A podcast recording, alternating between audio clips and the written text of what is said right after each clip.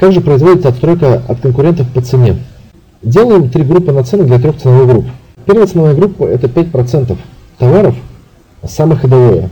Они также называются товарами локомотивами, да, то есть очень дешевые товары. Ну, все, наверное, замечали, как пример, на билбордах в городе, например, какой-то магазин продуктовый рекламирует там хлеб по не знаю, по 15 рублей, к примеру говоря, когда он стоит там по 17-18, а вот они пишут тоже 15 рублей, реально самая низкая цена.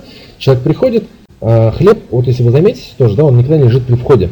Он лежит где-то в глубине. То есть пока ты до него дойдешь, ты обязательно что-то себе в тележку на, на, накидаешь. То есть ты не приходишь тупо за хлебом. Но есть, конечно, такие может быть.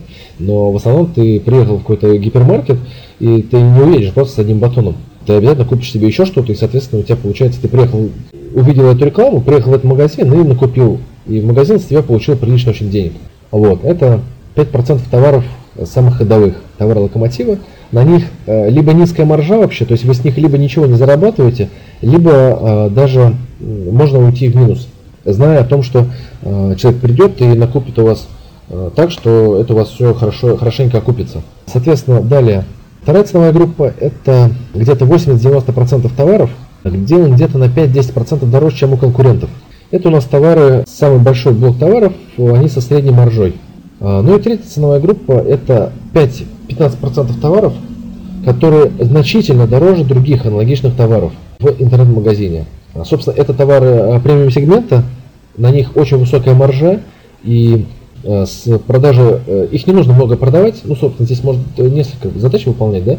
Первое это для таких клиентов, которые покупают эти дорогие вещи, они не будут их покупать часто, но одна продажа дает вам очень хорошие деньги. И во-вторых, еще делают такой способ, например, э, ставят каких-то три телевизора, ну, к примеру, да, три телевизора. Первые два, они примерно по одной цене, а третий телевизор сильно дороже.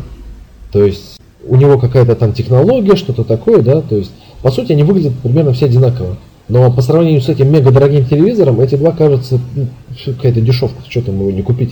И вот так, если были бы все телевизоры примерно на одной цене, то такого бы не возникло, и не было бы такого впечатления от цены. То есть она не показалась бы очень низкой. А по сравнению с дорогим товаром, когда они стоят рядом, более низкая цена, она кажется очень, очень маленькой. Собственно, на этом э, ряд, ну, многие магазины на этом играют. Собственно, можете так походить, посмотреть и вживую этот момент увидеть. Очень интересно тут наблюдать.